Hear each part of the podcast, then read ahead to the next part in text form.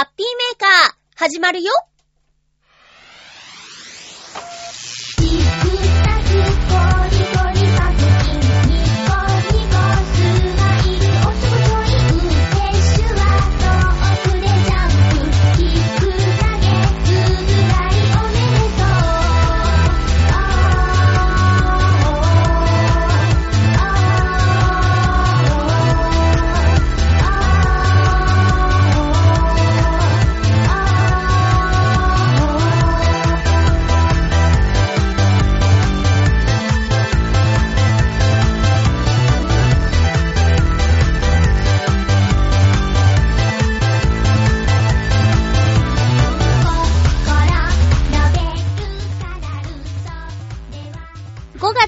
月1日、まゆっちょのハッピーメーカー。この番組は、ハッピーな時間を一緒に過ごしましょうというコンセプトのもと、ちょあへよ .com のサポートでお届けしております。ゴールデンウィーク、真っ只中の皆さんも、そうじゃないあなたも、ハッピーメーカーはいつも通り1時間の放送したいと思いますが、まゆっちょは、風邪をひいてしまったよーい。へ。そうなんです。なんででしょう？特に、裸で、外を歩いたとか、そういうこともなく、えー、布団をかけずに寝たとか、こたつで寝たとか、そういうこともなく、身に覚えがない風邪をひいてしまい、この2、3日、ちょっと、沈んでおります。ので、え、ハッピーメーカーの最中にですね、咳をしてしまったり、鼻を噛んでしまったり、そういうハプニングがある1時間になるかと思いますが、どうぞ最後までよろしくお願いします。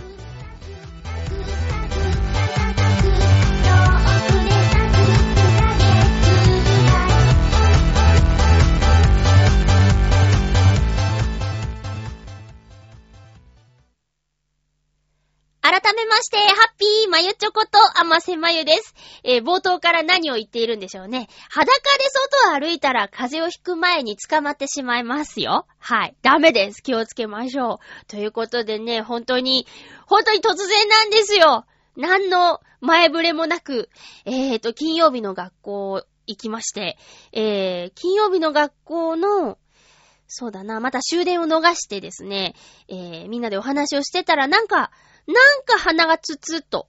で、喉がなんとなくあの、唾を飲み込むと痛いというような感じで、おかしいおかしいと思ってて、それで、その日は、私以外の人はなんとか帰れる人たちだったんですよ。車で来てたりだとか、あとホテルを取ってたりだとか、赤坂に住んでいるとか。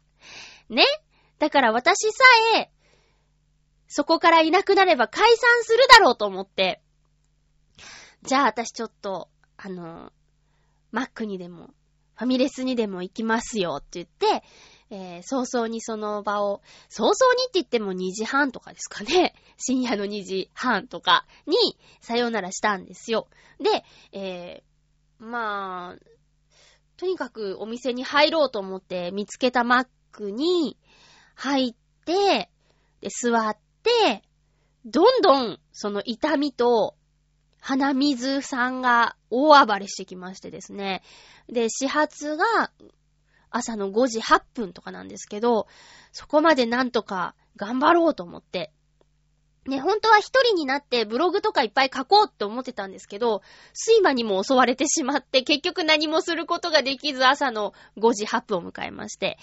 えー、で、家に帰って、おかしいぞーとぽやぽやする。これはきっと睡眠不足だと思って、家に帰って6時ぐらいかな。そっから3時間ぐらい寝て起きて、うん、おかしいおかしいって。それで、いや、もう今日はもうちょっと寝ようと思って、そっからもう3時間ぐらい寝たんですよ。で、起きても良くなってなくて、で、病院行こうと思って、喉が痛いんです。とにかく。で、鼻水垂れるでしょ？だから、これは、まあ、風邪ってことは確かなんだけども、内科より耳鼻咽喉科なのかな？と思ったり、え、どっちに行けばいいのかな？ってわからなくなっちゃって、で、友達にメールとかして、どっちだと思う？って言ったら、まあ内科じゃない？とか、いや、喉なら耳鼻咽喉科でしょう。みたいな、商売道具なんだし、みたいな、もう、意見もいろいろなんですよね。で、えー、いつも行ってる内科調べたら、なんと土曜日は、えー、午後から休診って書いてあって。で、しょうがなく、じゃあ、消去法で耳鼻咽喉科に行ったんですよ。で、その耳鼻咽喉科さんでもらった薬がね、花粉症の時にめちゃめちゃ効いて、全然しんどくない春だったんですよ。で、その病院を信頼して行ってきたんですが、やっぱりこれは風邪なんですね。内科じゃないとダメだったのかなーって、今更ながら思ってます。その喉の痛みは引いたけど、熱が出てきてね、その後で。で、ゴールデンウィークでしょ？だからさ、なかなか治んないんだよね。これをどうしてくれようかと。で、鼻の薬ももらったんだけど、その薬が効かなくてね。で、喉は効きました、さすが。うーん。またね、こう、お掃除してて気づくことなんですけど、外のものを拭いてると、タオルが黄色くなるんです。つまり、花粉がね、またいっぱい飛んでるのかなって、この花は花粉なのかなーとか、もう何が何だかわかんなくなっちゃって、とにかく、調子が悪いのは事実で、えー、これ収録してるのは今、月曜の午前中なんですけど、夜勤から帰ってきたとこなんですけど、昨夜は本当は正直休みたかったんです。夜勤を。ただ、私の働いてるところは、ゴールデンウィークとかお盆とか、その年末年始とか、えー、秋のね、3連休とか、皆さんがお休みの時に、とっても忙しくなる場所で働いているものなので、こんな時に休んだら、どんだけ、こらと言われるか。まあ、体調のことだからね、なんだかんだ言って許してくれるとは思うんですけど、その後のバイト生活が、こう、ぐらぐらっとしちゃうので、今日は頑張らないといけないなと思って、行ってきたところなんです。まあね、家にいる時よりも、その会社に行って、ユニフォームに着替えたら、いくらか元気にはなったんですけどね。あとは、楽しい仲間たちと働いてるので、その仲間たちとおしゃべりとかしてたら、まあ、悶々とした気分は吹き飛んだかなっていう感じですね。そして今、ハッピーメーカーで喋り始めたら、鼻水も止まった、咳も出ないみたいな。何ですかこれ不思議ですね。病は気からとはよく言ったものです。まあ、このハッピーメーカー、1時間、60分ありますので、途中でズルズルっとなっちゃう可能性も十分にあるわけですけれどもね。その時は曲が増えるかな？うん。まあ、いろいろ対応していきたいと思います。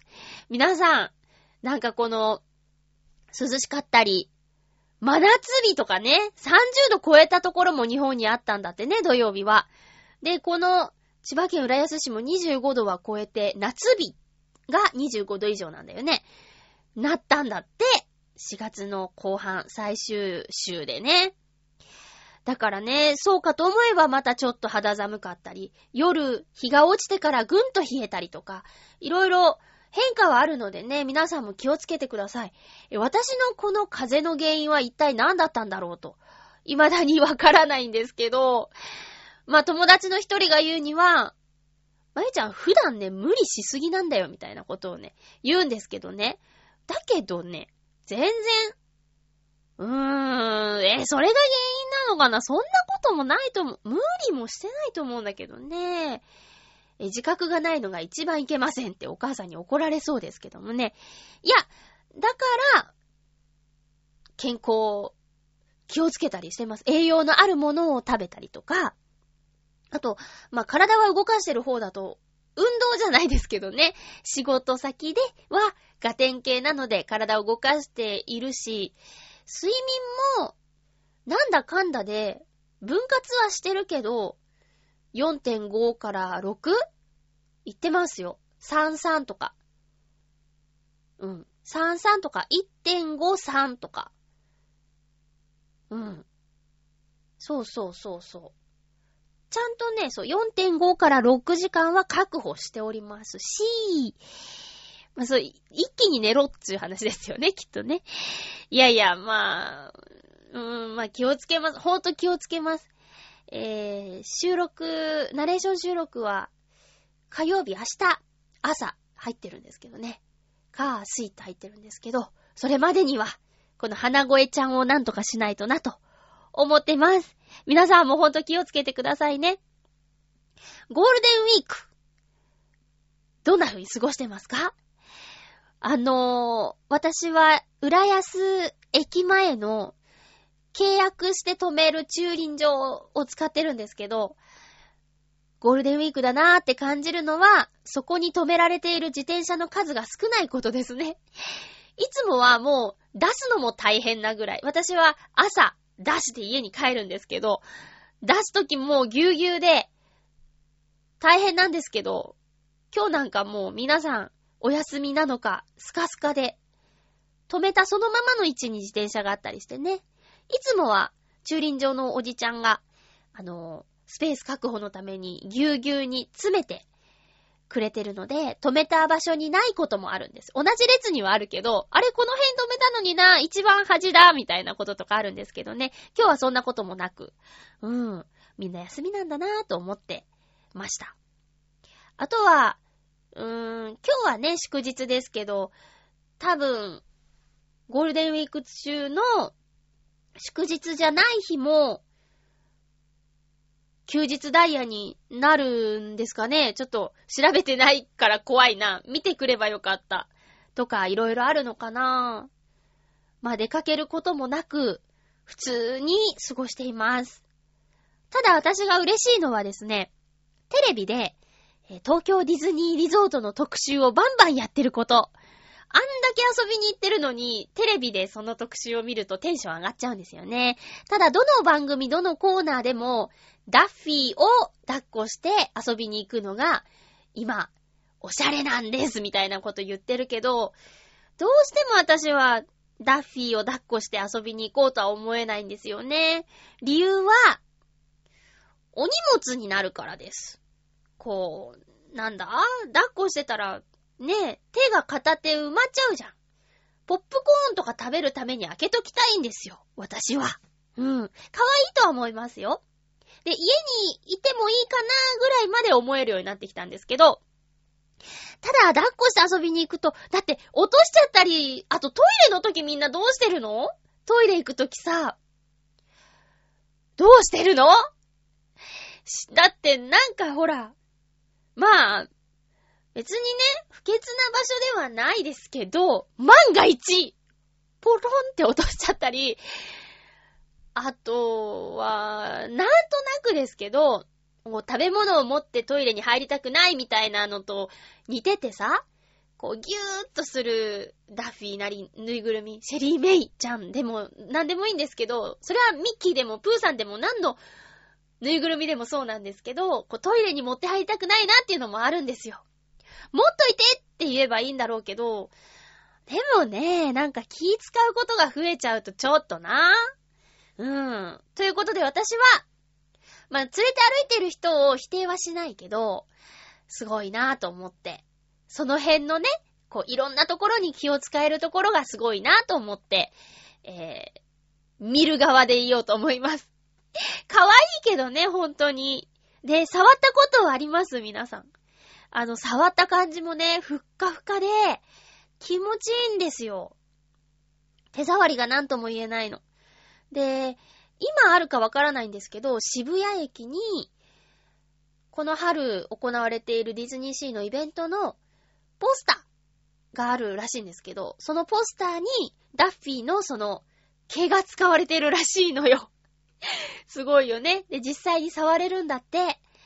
だんだんくたっとしちゃうだろうけど。で、今あるかどうかもちょっとわからないですけど、うん、ツイッターで、あったあったなんてね、つぶやいている方がいたりしてね。そのダッフィーなんですけどね、あの、Facebook で再会した岡山の友達が、先輩の結婚式でサプライズでプレゼントしたいんだけど、まゆちゃん買ってこれるみたいな。浦安にはあるのみたいな。メッセージをくれて、皆さんもご存知の通り、ダッフィーは、シェリー・メイちゃんは東京ディズニーシーの中に入らないと買えないんですね。それがまたレア感がありますよね。そのお友達が言うには、あの、ネットでね、オークションで売ってるらしいの。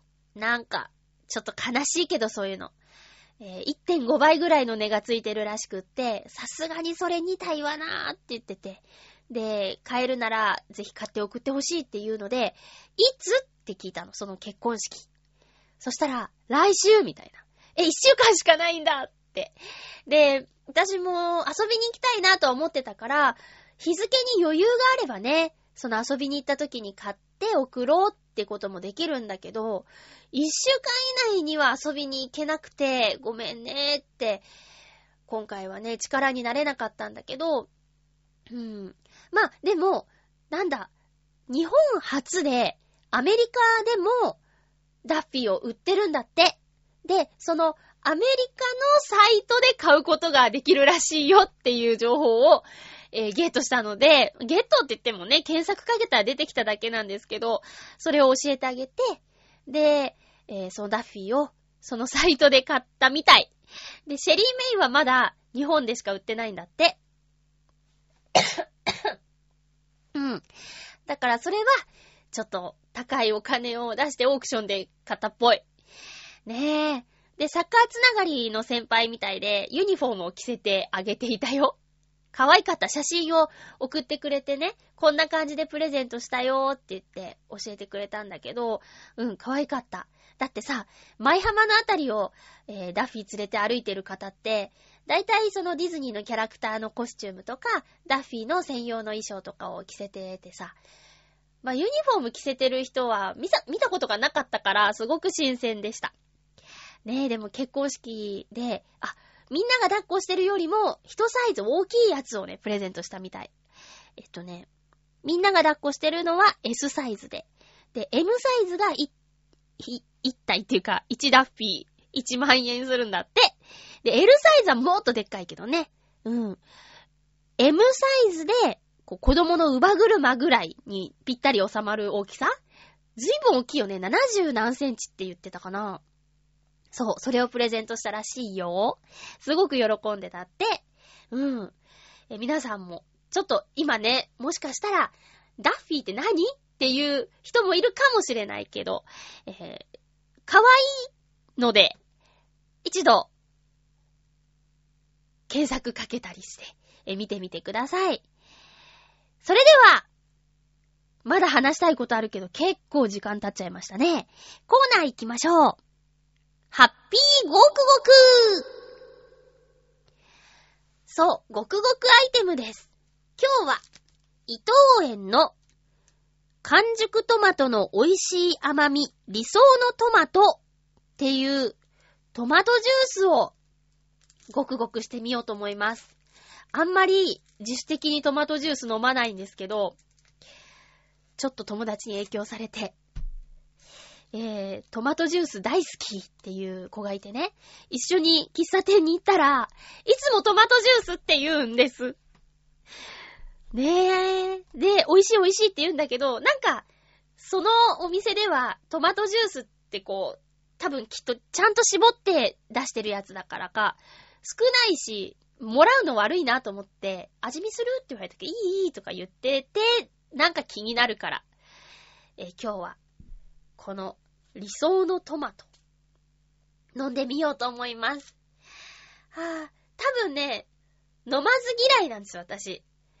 この箱に書いてある、トマトジュース嫌いの方でも美味しく飲める新トマト飲料って書いてあるよ。マジで？いただきます。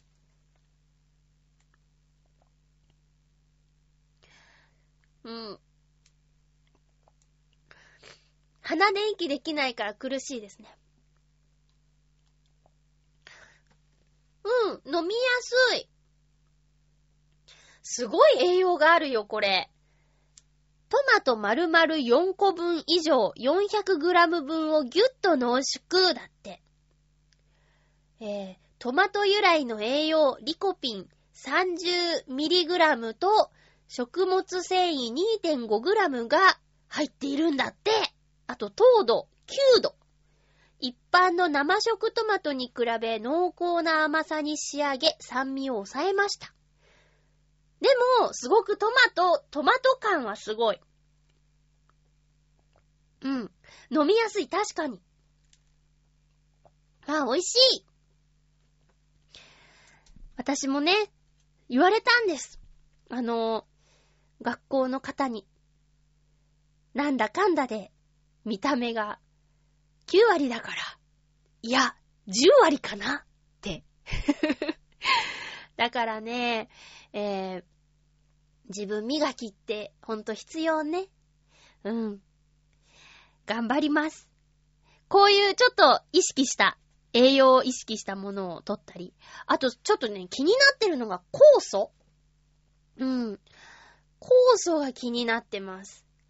えー、っとね、誰とか言ったら、もしかしたら、いけないかもしれないけど、えー、えっと、うーんと、私が、とても声優さんだった頃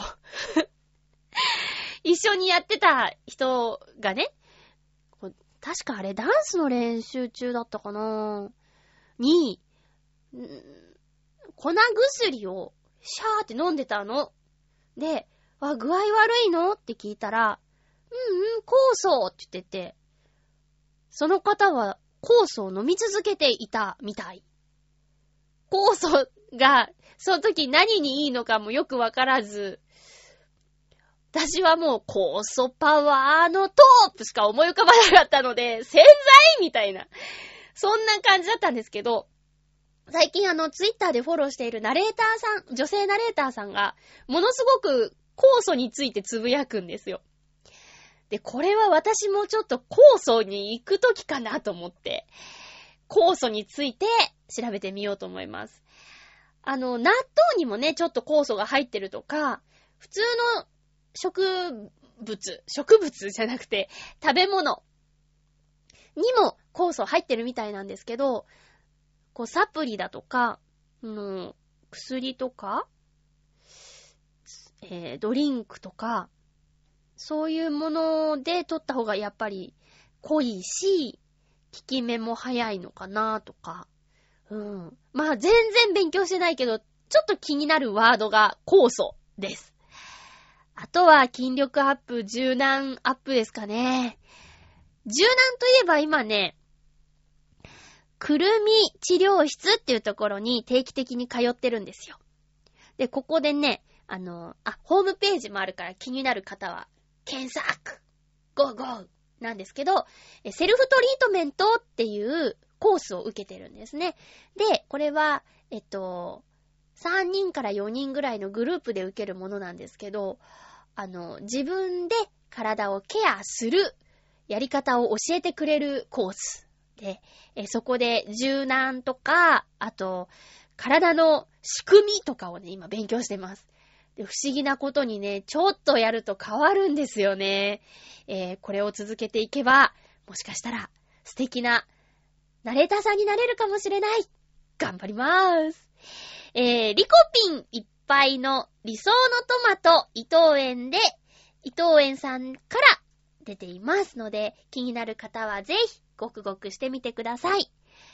曲行こうと思ったけど行きません。えー、っと、コーナーに行きます。ハッピートークたまにゴホゴホしちゃうけどごめんなさいね。ハッピートークのコーナーにメールいっぱいいただきました。どうした？みんな。ありがとうございます。ちょっと驚いているよ。えー、っと、ハッピーネーム。うーん、フクロウの騎士さんありがとうございます。まゆちょさん皆様、ハッピー、ハッピー今回のテーマ、行ってみたい国内旅行について、私は北海道は外周を一周してみたり、ラムサール条約で指定されている湿地を巡ってみたりしたことがあります。また、本州は青森から下関まで、東北とか関東とかのブロック単位での旅行になりますが、旅をしたことがあります。しかし、まだ四国と九州には足を踏み入れたことがありません。よって行ってみたい場所は四国と九州です。これからの、うん？これらの場所を車中泊などしながら一周してみるなど気ままに旅してみたいですね。ちなみに私の旅行は家族に修行の一種と言われています。なぜなら、見たいところを可能な限り回るために食事の時間を取らずに動き回ることが多いからです。その結果、一度旅行に出かけると少なくとも5キロは痩せて帰ってきます。笑い。こんな風に体にはきつい私の旅行なのですが、最近では同行希望者が結構現れます。一応、やめた方がいいと警告するのですけどね、苦笑。とはいえ、一人旅の完全な自由もいいですが、同行者のいる旅もそれはそれで楽しいものです。次の長期旅行の予定は全くの未定ですが、今から目的地のどこを見てみようかと考えるのは楽しいですね。それでは、ということで、フクロウのキスさんありがとうございます。私は欲張りなので、見どころももちろん気になるし、その土地土地の食べ物もチェックしたいので、痩せて帰ってくる旅行はないなぁ。太って帰ってきますね、どちらかというと。いつもより食べちゃうから。うん、あれもこれもってなっちゃうからね。食巡りの旅と言っても過言ではないかもしれない。でも、見るものも見たい。うん、両方ですね。ただすごいね、もうほとんど制覇してて日本。えー、四国と九州。まだ行ったことがないっていう場所が残ってるのも楽しみが広がっていいね。ちなみに私は、四国と九州は行ったことあるよ。えー、九州は修学旅行って言ったのと、家族旅行でも行ったかな。あとはね、四国は、なんだ、まあ、岡山と四国はお隣だからね、瀬戸大橋でユーンと行っちゃうんですけどね。ただ、まあ、小さかったから、もうちょっと大人になった感覚で、また行きたいなと思います。うどんがね、やっぱり気になるよね。えー、これ、なんで一緒に行きたいっていう人がいっぱいいるんだろうね。それはやっぱりさ、人柄なのかな？袋のキスさんの。一緒にいたらきっと楽しいことがあるぞって。やめとけって言っても、きっと、ね、何人かは来るんでしょ？それか、やめとけって言ったのはこのことだったのかって後でぐわーってなったりするのかな？一人旅はね、実はしたことがないんですよ。もう一度はしてみたいなと思うんですけど、私やっぱり何か見て、わーって思ったら、すぐ伝えたい感じなので、一人より誰かいた方がいいかなまあ、その誰かが誰でもいいわけじゃないんですよ。あの、同じように共感、うん、してくれる方がいいな。うーん、あっそうとかっていう 人とだと、ちょっとなんかがっかりしちゃうかも。あー、うん、綺麗なんじゃないみたいな。綺麗じゃんすごいじゃんって言ってるのに、うーん、うん、いいんじゃないみたいなのだと、がっかりしますけどね。こう、こう盛り上がれる人とだったら、ぜひご一緒したいですね。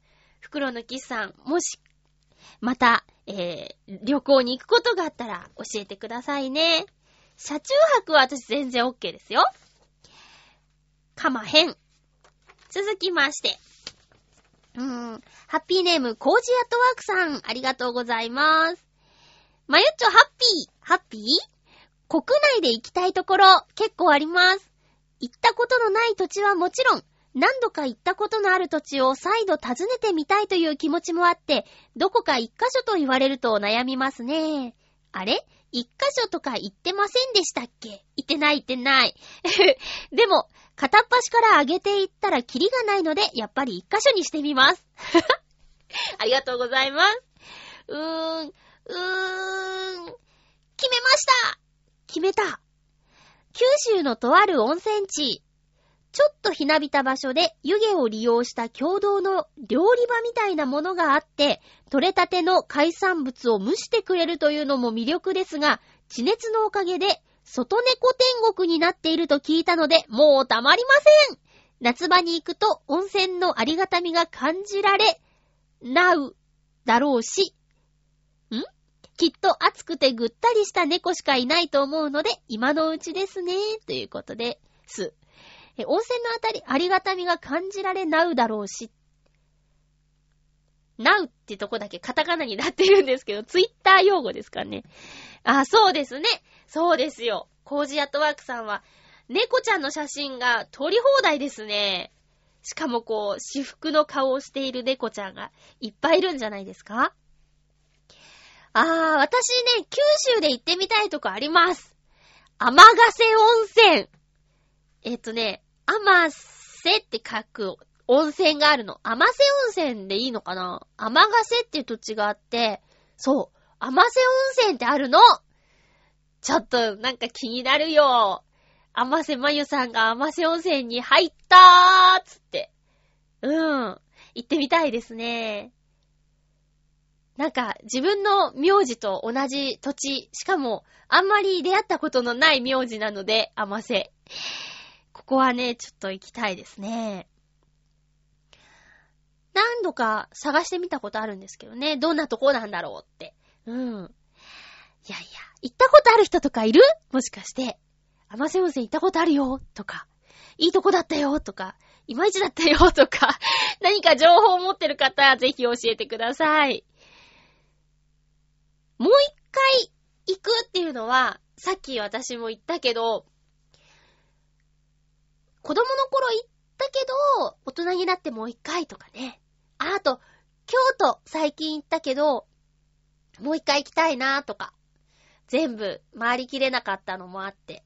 あと、なんとなくですけど、この間の京都旅行で、京都の楽しみ方がちょっと分かった気がする。うん。詰め込みすぎるんじゃなくて、ゆったり過ごすところだなっていうことは感じましたね。うん。私そう、海外旅行よりも国内旅行の方が興味ありますね。うん。海外旅行だったら、うーん、いろいろ心配があって、まだなんかパッとイメージができないんですけど、国内だったら、ちょっと頑張ればいけるかもしれないっていうところから現実味があったりしてね、想像とかイメージがしやすいんですよね。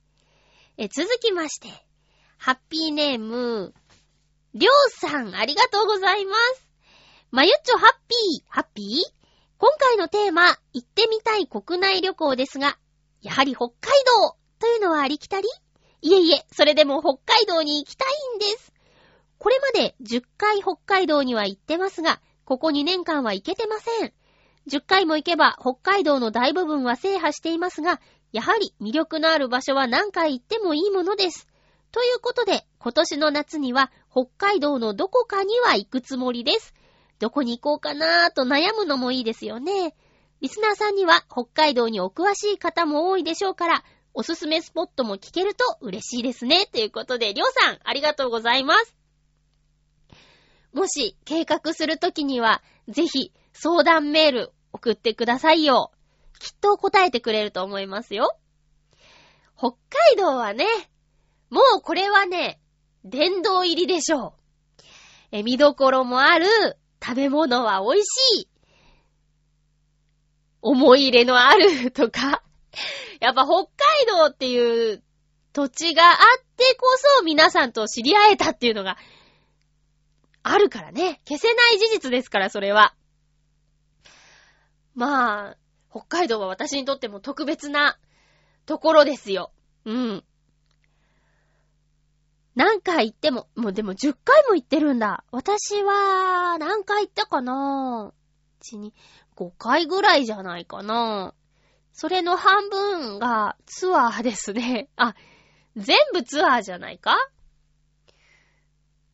?5 回？いや、1、2、4回です。5回行ってないと思う。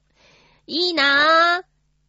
自分でね、どこ行こうって考えて、うわぁ。しかし、車が必要だよね、そうなるとね。または、車を運転できる人と一緒がいいね。まだですかね。ラベンダーとかの時期は。季節によっていろんな顔見せてくれるからね。うん。いや、行きたくなってきちゃった。りょうさん。今年の夏？うん。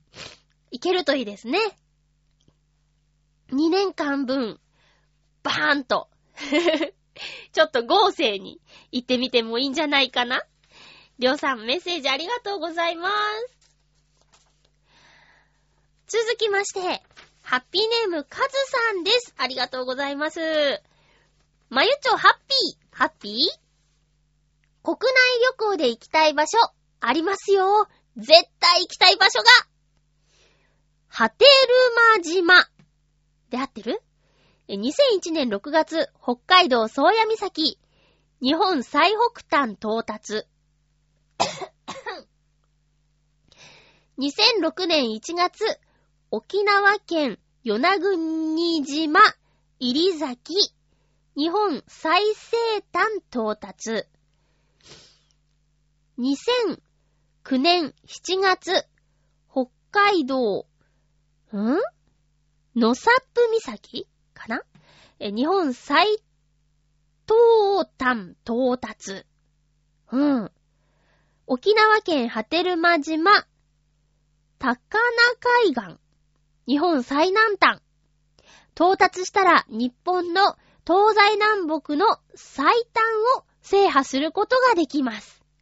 2006年に日本の端っこにブラッと行ってみようで言った沖縄離島の一人旅で計画に入っていたのですが、与那国島から石垣島へのフェリーが悪天候により到着が1時間遅れてしまい、石垣島から波照間島行きのフェリーの最終便に乗れなくて悔しい思いをしました。心残りです。だから、絶対行きたい場所、波照間島。日本の東西南北最、ん？東西南北最短の地、到達の目的を達成させたいです。え、もう一つ行きたい場所があります。まだ一度も踏み入っていない未踏の地、四国。北海道、本州、九州、沖縄には足跡を残してありますが、四国には行ったことがないです。行ったとしたら、4県回りたいでも、日程がそれほど取れないはず。水曜どうでしょうの強行日程の四国88カ所お遍路さんの旅に挑戦かな？とりあえず、香川県でさぬきうどん、愛媛県で鯛めし、高知県でカツオのたたき、かっこ塩。徳島県で金ちゃんラーメン、かっこ私の住んでいるところでも売っているインスタントラーメンなんだけど、本場で食べてみたい。旅の目的に食は外せませんよね。小樽に行ったら、ルタオの生ドゥーブル食べたいでしょ？ガチで美味しかったよ !2 月に食べてきたよまゆちょ、食べに行きたいものってありますか？カズさんありがとうございます。うらやましい。2月に、小樽に行ったんですね。そして、生ドゥーブル食べたんだ。抜けがけずるいよ 水なぎさんも美味しいって言ってたしなうーん。この、なんだ？えっ、ー、と、最短巡りっていうテーマがいいね。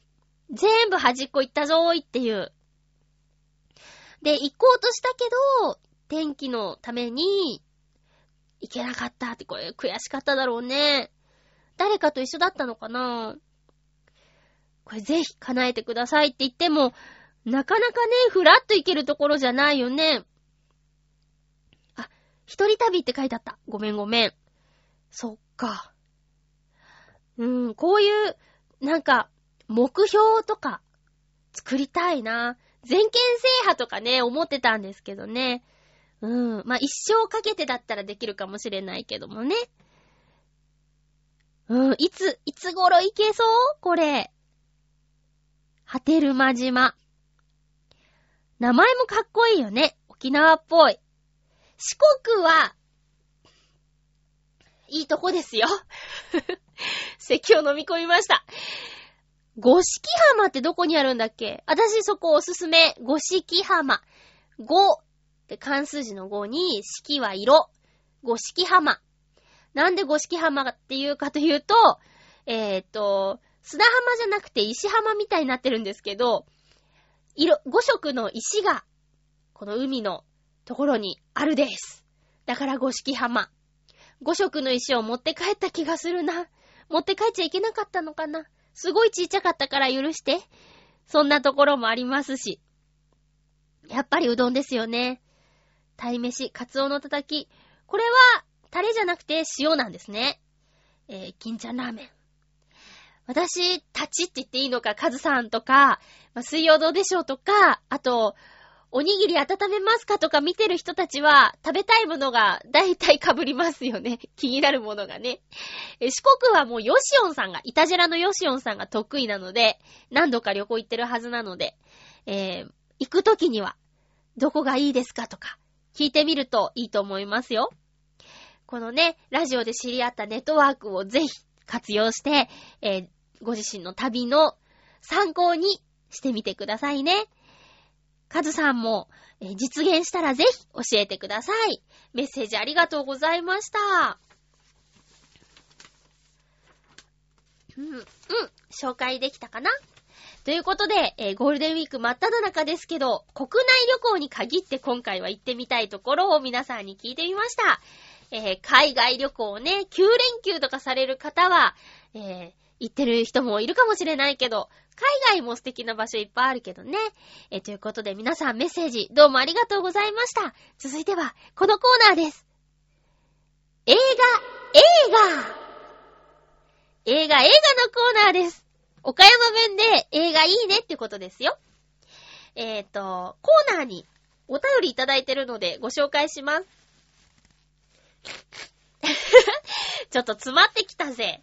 えー、っと、先週いただいてた映画映画宛てのメッセージと、今週も一通届いているのでご紹介しますね。ハッピーネームコージアットワークさん、ありがとうございます。まゆちょ、ハッピー、ハッピー。学生時代、芸術学部の映画専攻だった友人に引っ張られ、月に10本くらい映画を見ていました。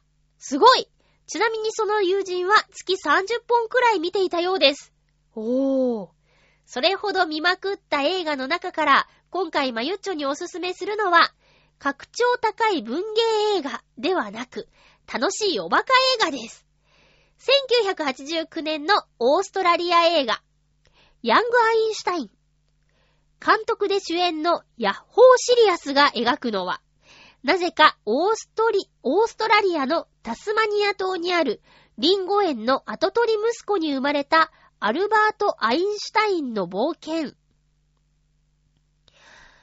人類の夢、泡の出るビールの製法として相対性理論を思いついた青年アインシュタインは特許を取るためにシドニーへ。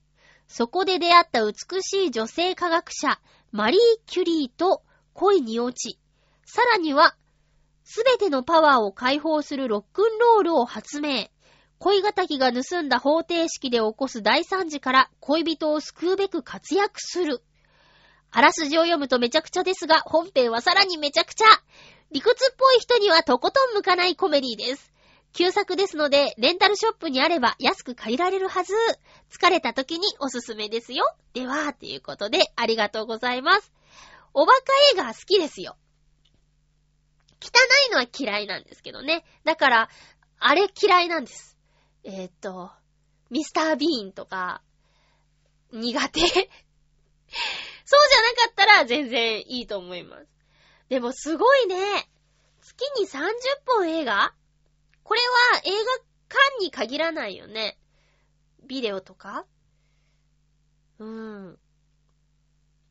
そうじゃないとお財布が火を吹くよね。やっぱりさ、あの、最近思うんですけど、映画って、すごいよね。もう言葉がすごく足りないですけど、だってさ、2時間とかの作品でも、何年もかけて作ってるものだってあるわけじゃないですか。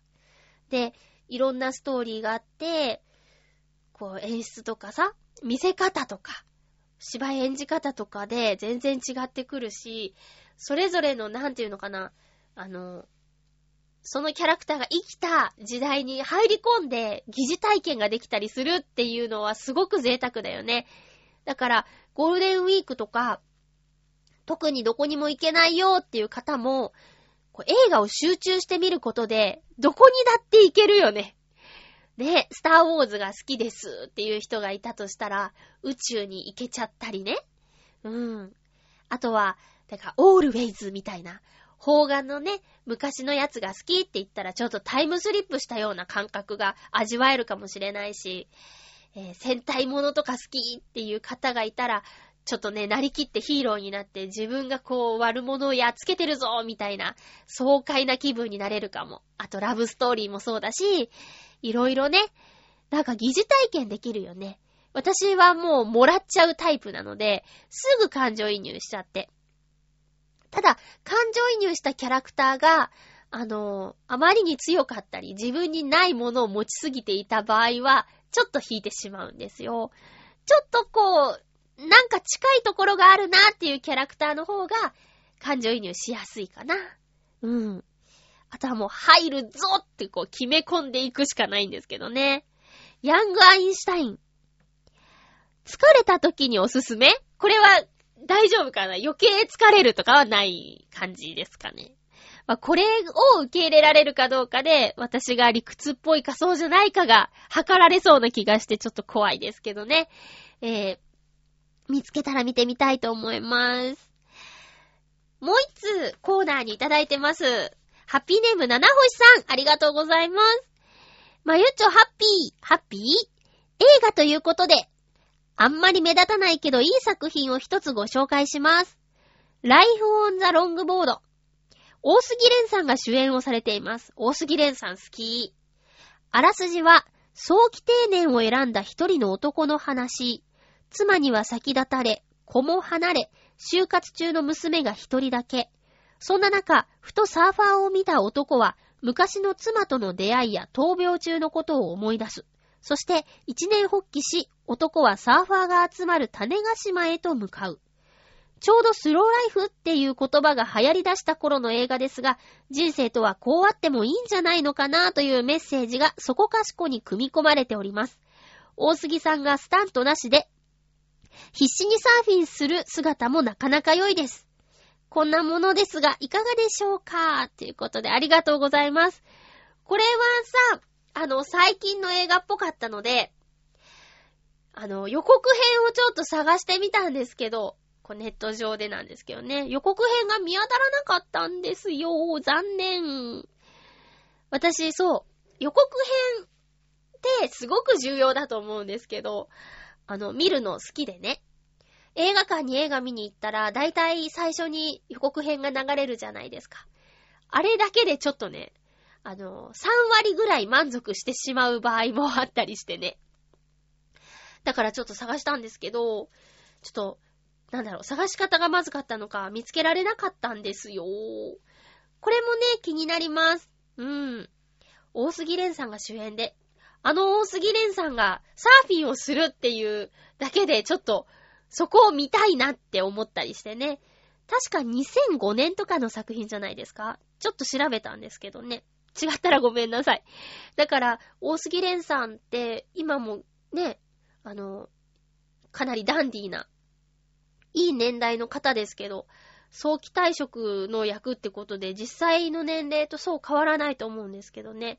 そんな方が、あの、サーフィン、スタントなしでっていうのをね、種ヶ島の波がどれぐらい高いのかとかわからないけど、すごいことですよね。役者さんって、すごいよね。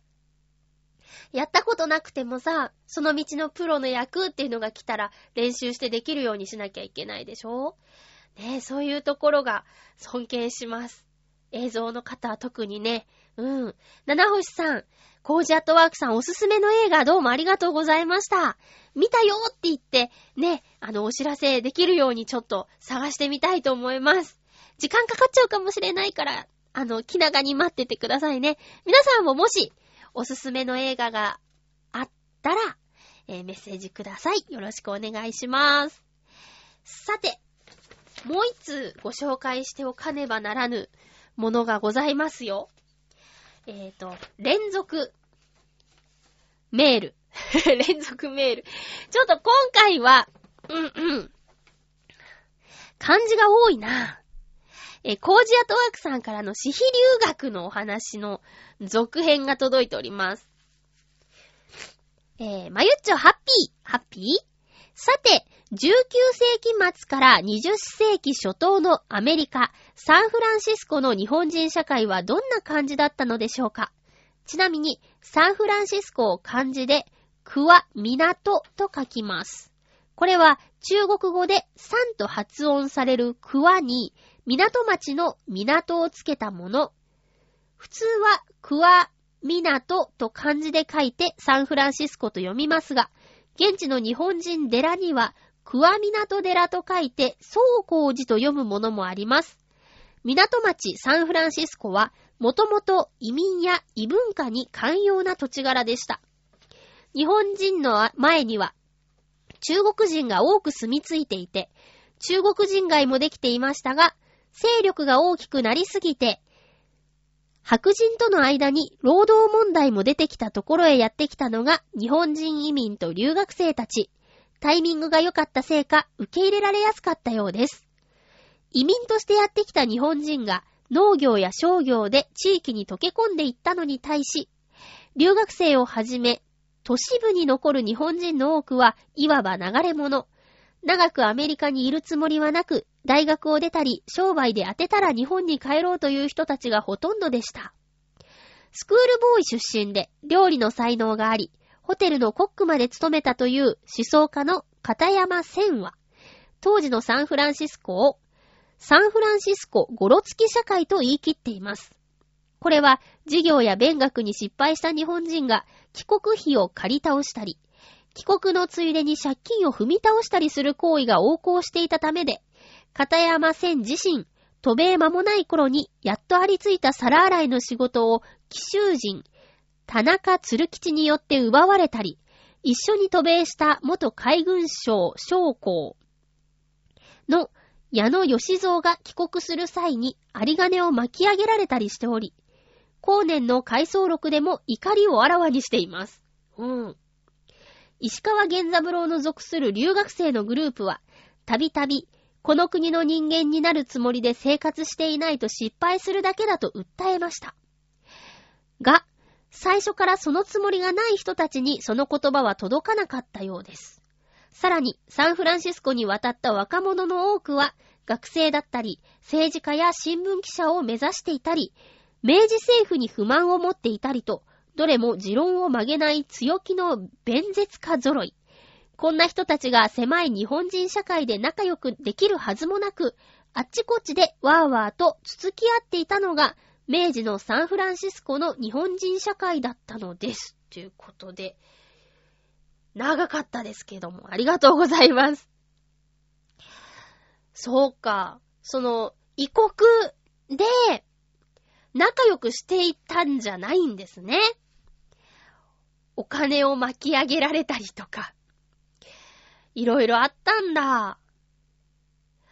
なんか、こう、同郷の、よしみというかさ、あ、君も日本人なんだとか、日本から来たんだね、よしよしやっていこうよっていうんじゃなくて、俺が俺がみたいな感じがあったのかね。でもそうしないと生きていけなかったとか、まあ、いろいろと難しいよね。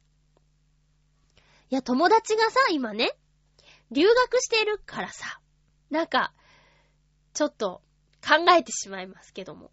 あの、アメリカのボストンに今、同い年の友達がね、留学してるの、語学留学。かっこいいでしょ？もうすぐ帰ってくるのかな？うん。旦那さんがいるんですけど、旦那さんはお留守番で、彼女は勉強に行ったんですよ。かっちょいいね帰ってきたらなんか、ますますなんだろう、頭が上がらないというか もう幼馴染なんですけど、もうずーっとね、彼女には頭が上がらなくて、いっつもそうできる子でずーっと前を歩く人でしたね。えー、その子のことを今思いながらちょっと読んでましたけど、うーん、一人で行って、まあ、あっちで同じ国の人と出会って喋ったり、こう、まあ、悩みも相談したりでしょうね。でもみんなと会うわけじゃないしね。うん。そうなんだ。で、え、りょ、ん？失踪料理の才能があって、料理人にはならなかったのかな？思想家の片山千さん。回想録でも怒りをあらわにしています。ちょっと面白い。うん。忘れられない嫌な思い出だったんですね。それをもう書き残しているという。そうなんだ。いっぱい人の名前が出てきたね、今回。ありがとうございます。だか、せっかくガーッと書いてくださったのに、えー、読みがね、しっかりしてなかったのが申し訳ないなと思ったんですけど、ありがとうございます。サンフランシスコ、クワ港と書くのも知らなかった。なかなかね、アメリカを米とかさ、そういうのは見るけど、なかなか見ないですからね、他のところのは。コージアットワークさん、ありがとうございました。おっと、かなりいい時間になっておりますが、なんとか最後まで喋れそうです。えー、っとね、あ、予告しないとね。次回の 詰まってきたんです。ごめんなさい。え次回のハッピーメーカーは、5月の8日、えー、収録は5月6日日曜日にしたいなぁと思っています。テーマは、あなたが初めて買った CD は何ですか？もしかしたら過去10年間に同じテーマをしたことがあるかもしれませんが、えー、今回ちょっと新たにね、えー、聞いてみたいと思います。初めて買った CD は何ですか？その CD とどうしてそれを買おうと思ったのかとか、その CD にまつわる思い出を書いて送ってください。よろしくお願いします。ということで、1時間はあっという間ですね。えー、っと、今日の浦安もすごく晴れてますよ。これから私は洗濯機を回して、洗濯物を干して、ちょっと寝ようかなと思ってます。早くこの風をなんとか吹き飛ばさないとね、ダメですからね。えー、来週は元気にお送りしたいなと思います。今日はこんな鼻声なのに1時間聞いてくださって本当にありがとうございました。お相手は、まゆっちょこと、あませまゆでした。また来週ハッピーな時間を一緒に過ごしましょう。ハッピー